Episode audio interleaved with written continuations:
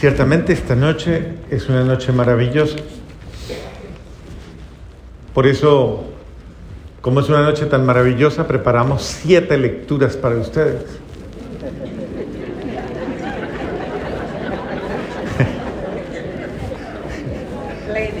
para que fuera más maravillosa todavía. Y siete salmos, con siete oraciones y tres homilías. ¿eh?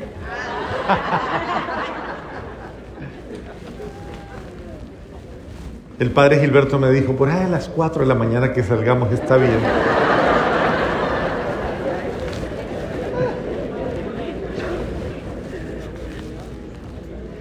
Es una noche hermosa porque es una noche que nos da la gracia y la alegría de recorrer la historia de nuestra salvación. Y es muy bella porque hace referencia precisamente a nosotros, hace, hace referencia a una historia, a una historia de amor, una historia de, escrita por Dios en una relación directa con la humanidad a la que Él ama. Él ama a su humanidad. ¿De quién era la primera lectura? Del libro de él. ¿Y qué contaba? ¿La qué? La maravilla de la creación. Que eres tú, que soy yo. Cómo Dios se recreó en ti, cómo Dios se recreó en mí. Y creo que esto es muy bello porque es bueno mirarlo. Nunca hay que olvidarse de ese capítulo tan bello que es yo soy criatura de Dios, o sea, creación de Dios. Criatura amada, pensada, soñada, deseada, anhelada por Dios. Eso es lo bello, que hoy estás contemplando ese que Dios quiso tu existencia. No fue que su papá y su mamá se equivocaron en el cálculo. Usted, usted fue programado por Dios. De verdad, usted fue pensado por Dios, deseado por Dios. Por eso cuando alguien me dice, es que mi papá y mamá nunca me quisieron, o nunca, o es que ellos ni siquiera se dieron cuenta, o cualquier cosa, cualquier limitación humana, yo le digo, a ver, a ver, a ver, despiértese que a usted, quien le dio la vida, quien le amó primero, quien le deseó, es su creador, su Dios, su Señor. Y no su papito y su mamita despistados. Ellos. Ellos ni sabían lo que hacían. O sea. Pero Dios sí sabía lo que hacía con usted. Entonces lo bonito de esto es que usted es fruto de esa amorosa acción de Dios que Él, oiga, y hasta, mire para el lado, mire para el y hasta lo hizo bonito, la hizo bonita. ¿Cierto? ¿O no?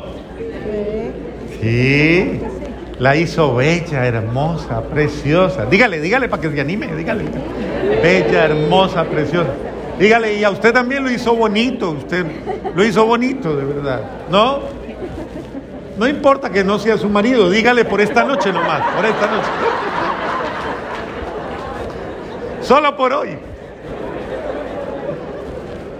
Pero es importante ver esa acción de Dios, cómo pinta Dios la vida, cómo hace Dios la vida, cómo obra y cómo Dios se recreó en la humanidad. Él la hizo con gusto, ¿o no? Con gusto. La hizo muy bonita y, todo. Es que mire para el lado otra vez. No, en. Mire esos ojitos, mire, mire los ojitos. ¿De verdad? ¿Quién puede hacer algo tan bonito? Dígame. No, piénselo, hasta el calvito es bonito, todo es bonito.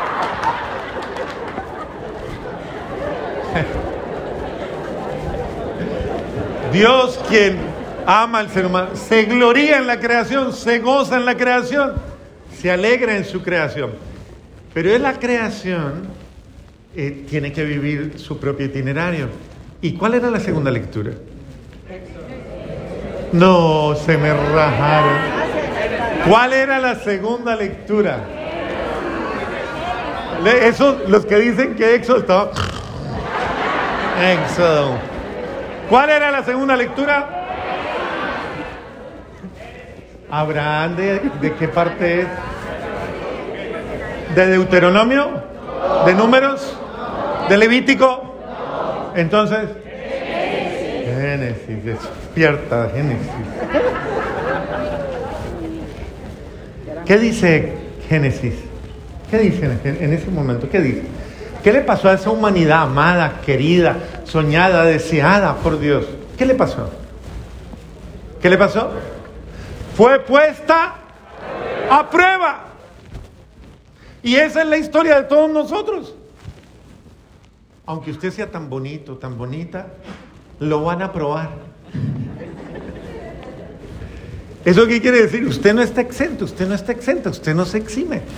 Es parte del pacto, es parte de la alianza, porque es una alianza que implica la confianza. Dios quiere pactar contigo, pero la prueba es confía en mí, créanme. ¿Y qué fue lo que Abraham le creyó a Dios? ¿Que qué? Que Dios proveería, que Dios daría. Él es bueno, generoso. No, y era que el cuadro era bien simpático. El pobre chinito, el peladito este... El hombre hasta cargó las, ramas con que le iban a quemar. O sea, eso, eso es dramático, ¿sí o no? Lo llevaron, y yo creo que todo el camino se preguntaba, pero, pero ¿y de dónde va a salir el corderito? y mire la acción de Abraham, que ¿Cuál fue la prueba de Abraham? Pero ¿en qué estuvo la prueba? ¿Cuál fue el punto de la prueba? ¿En qué fue la obediencia? En ofréceme, pónganle cuidado, ofréceme lo que más amas. Lo que más amas. Entrégamelo. Lo que tú más amas, con toda tu alma, con todo tu... Ofrécemelo a mí es un paso importante en la vida, porque retorno otra vez, es, que yo no me apropio obsesivamente de nada, de nada. Usted que dice que ella es suya y solo suya. ¿Sí? Eso sí, de Dios. el hombre aprendió rápido, ¿no? Él es suyo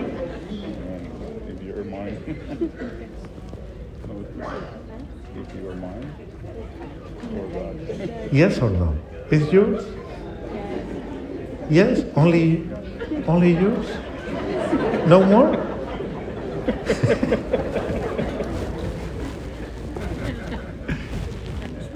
La prueba, la prueba de darle a Dios lo que Dios me ha dado.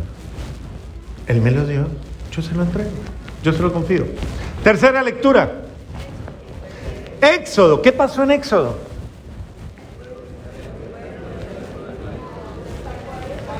Ese pueblo amado de Dios, por circunstancias diversas, varias, las que sean, las circunstancias por las que haya podido pasar en la vida, cayó en, en la opresión, en la esclavitud de...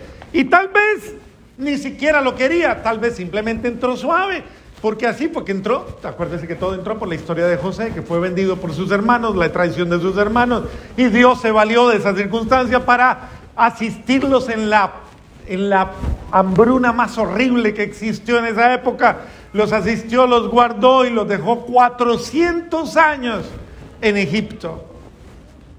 Y en esos 400 años perdieron la identidad, perdieron la conciencia del pueblo, perdieron la conciencia de, de, sobrenaturalidad, de milagro, de todo. Se acostumbraron a vivir mantenidos. Pregúntale al lado, ¿usted es mantenido?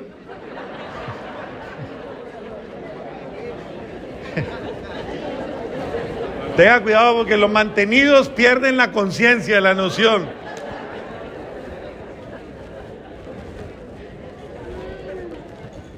Y en esas circunstancias, en esas circunstancias tan complicadas, se les volvió normal lo anormal.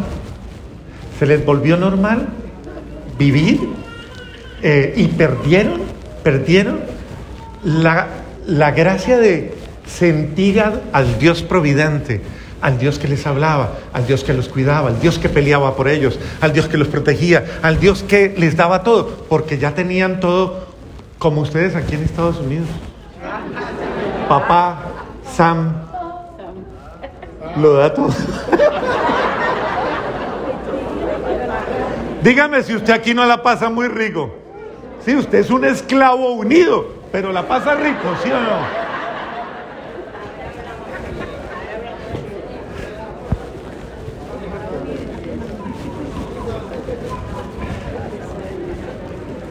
Y el Señor no gusta de ver a sus hijos esclavos de nada ni de nadie. Porque Él te ama y Él no le gusta verte esclavizado, sometida, sometido a nada. Él te quiere liberar. Esta es la historia. Por eso miren cómo estamos viviendo la historia de Dios con su amado Hijo. Y viene otra lectura. ¿Cuál fue la otra lectura después del Éxodo? ¿Y qué dijo Isaías? ¿Qué dijo Isaías? A ver si se acuerdan, a ver. Las mujeres deberían acordarse porque, porque el tono estaba bien bonito, a ver, ¿de qué hablaba? No invente, no invente. ¿De qué hablaba Isaías? La primera, a ver, ¿qué hablaba Isaías? No, no invente tampoco, el otro está allá. A ver, a ver. Hablaba de su amada. ¿Sí se acuerda? De su amada que había, lastimosamente, ella se había, tal vez, o había padecido, o había sufrido. Y acuérdense de los textos. A ver, Isaías. ¿Qué más decir? Vamos a volver a leer, Cata, por favor.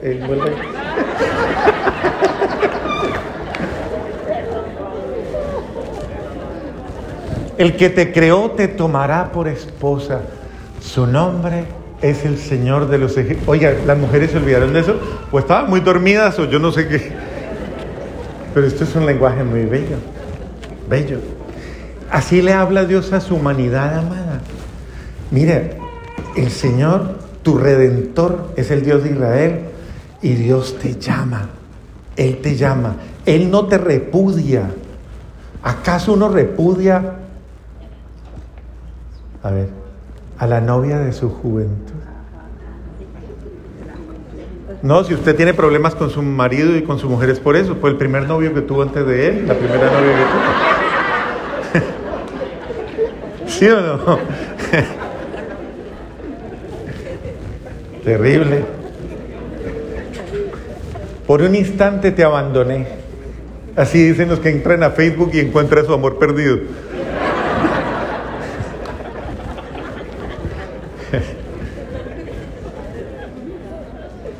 Bueno, no, volvamos a la seriedad, pongámonos serios. Por un instante perdí tu rostro, pero con amor eterno me he apiadado de ti, dice el Señor Redentor.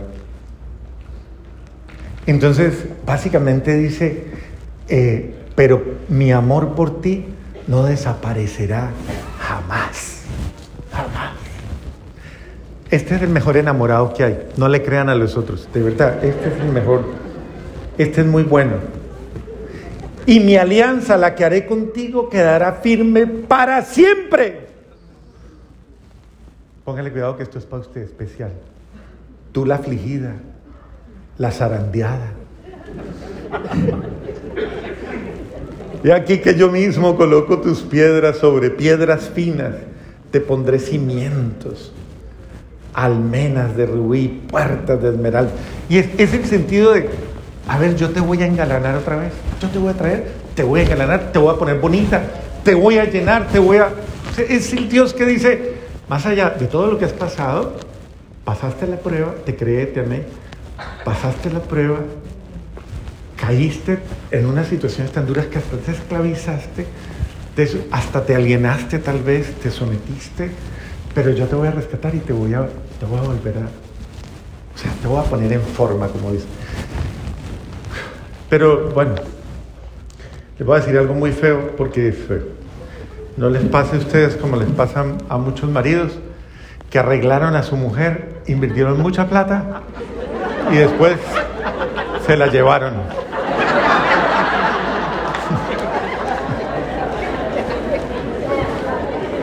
Ah, pero de esto no se van a olvidar nunca, ¿no? Ah, y seguro que de esto acuerdan.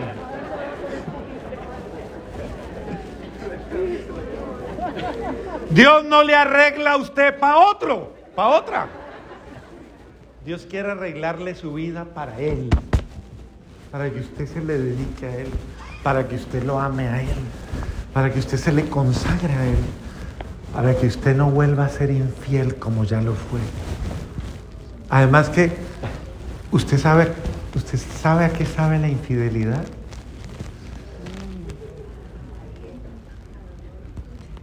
Sabe amarga, ¿cierto? Sabe amarga la infidelidad. Si se la hacen o si usted la hace, sabe amarga. Y entonces Dios no quiere eso, ni para usted, porque eso es su peor mal. Porque una persona que es infiel, lo primero que es infiel es a sí misma. Y después traiciona todo lo demás. Pero el primer, a la primera persona que agrede, a la primera persona que violenta y que defrauda, es a sí misma. Porque un infiel no puede vivir tranquilo con su conciencia enferma que le reclama y le dice, no seas mentirosa, no seas mentiroso, no seas... Dios no es mentiroso, Dios es fiel, te ama y te ama para siempre. Y se ha desposado contigo para siempre. Porque te ama. La lectura que sigue, ¿cuál es ahora? ¿Quién más? ¿Cuál era la que seguía? Isaías. ¿Y qué decía Isaías? ¿Qué decía? Los que estaban medio despiertos digan, a ver, ¿qué decía? Los que tengan hambre, los que tengan sed, los que quieran, vengan, beban, coman en abundancia, sáciense, llénense. Porque Dios conoce al ser humano. El ser humano tiene mucha necesidad, una necesidad profunda que mire al otro momentito, al del lado, y dígale, una necesidad que usted no puede saciar, dígale, que usted no puede saciar. ¿Eso qué quiere decir? Nadie más que Dios le puede llenar el hambre, la sed que su alma tiene, profunda, absolutamente. Solo Él puede llenar tu corazón, solo Él puede llenar tu alma. Y Él dice, venga, venga, llénese, coma, ártese, disfrútelo porque es la única medida, la única, no vuelva a cometer el mismo error que cometió, que, se ha cometido cuando, cuando usted se esclavizó, cuando cayó en cosas. No crea en la mentira de que tenerlo todo aparentemente a favor llena. No todo lo que llena su alma, su corazón, su espíritu es verdadero. Hay cantidades de cosas que son simplemente apariencia. No llena, por eso estás triste, por eso estás afligido, por eso no eres feliz, por eso no encuentras paz y sosiego porque te falta lo único, lo único, el único alimento, lo único que te puede llenar. ¿Y qué es? Dios. Dios. Eso es lo único que te puede llenar. Y luego sigue otra. ¿Cuál fue la otra lectura? Baruch. ¿Y qué decía Baruch? Busque qué? La sabiduría. Venga y.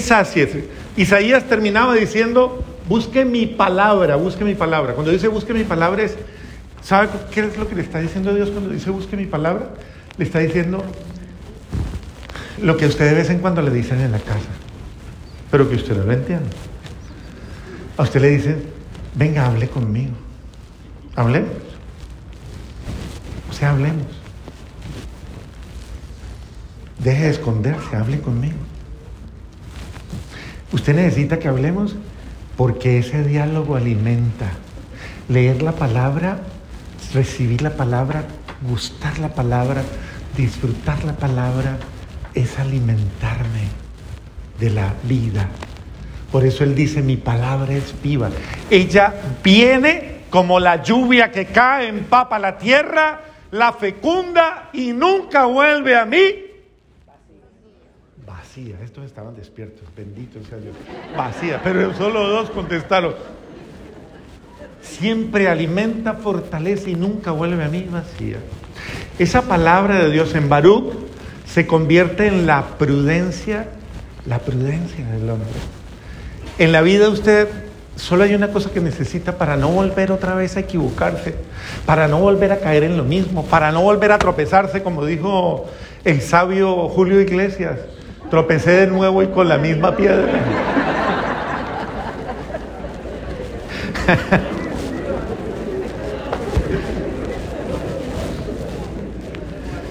Para que usted no vuelva otra vez a darse de cabeza y volver otra vez a equivocarse.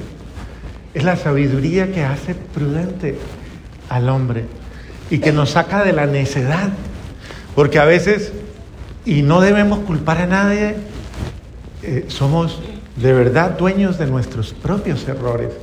Y si, y si muchas veces estamos sometidos a situaciones que nos hacen daño es por nuestra culpa. Voltéese al de al lado y le dice esto. Dígale, es por su culpa. No busque a nadie más. Dígale, dígale, dígale. Eso es por su culpa. No busque culpables en otro lado.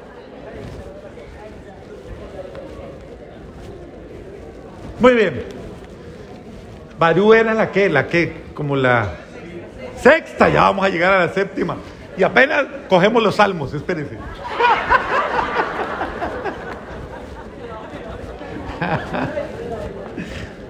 ¿Qué decía la sexta, la séptima? ¿Qué decía? ¿De quién era? ¿De quién? No, ese señor, dígale que se calle acá, por favor. Ezequiel.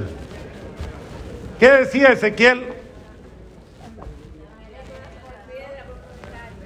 ¿De qué? Cambiaré tu corazón de piedra en un corazón de carne. Oye, a eso, bendito sea Dios, cualquier parecido con la realidad.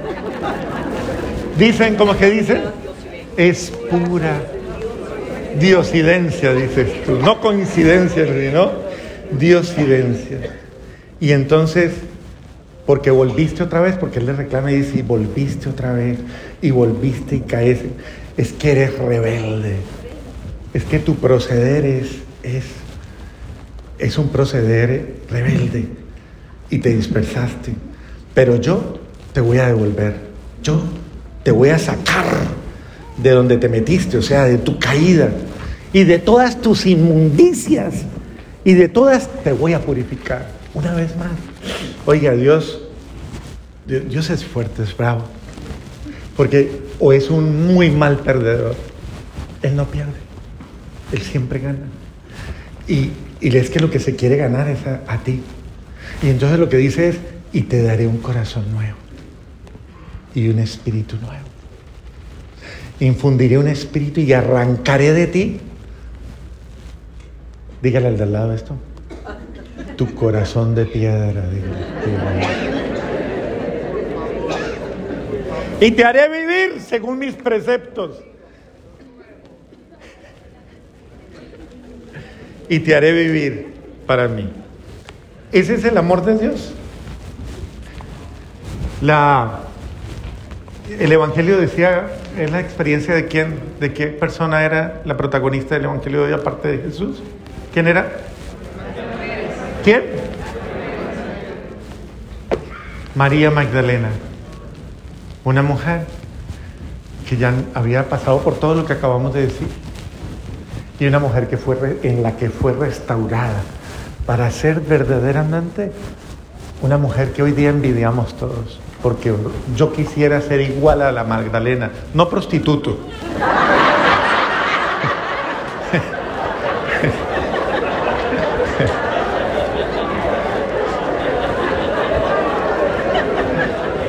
Aclaremos porque después vienen las...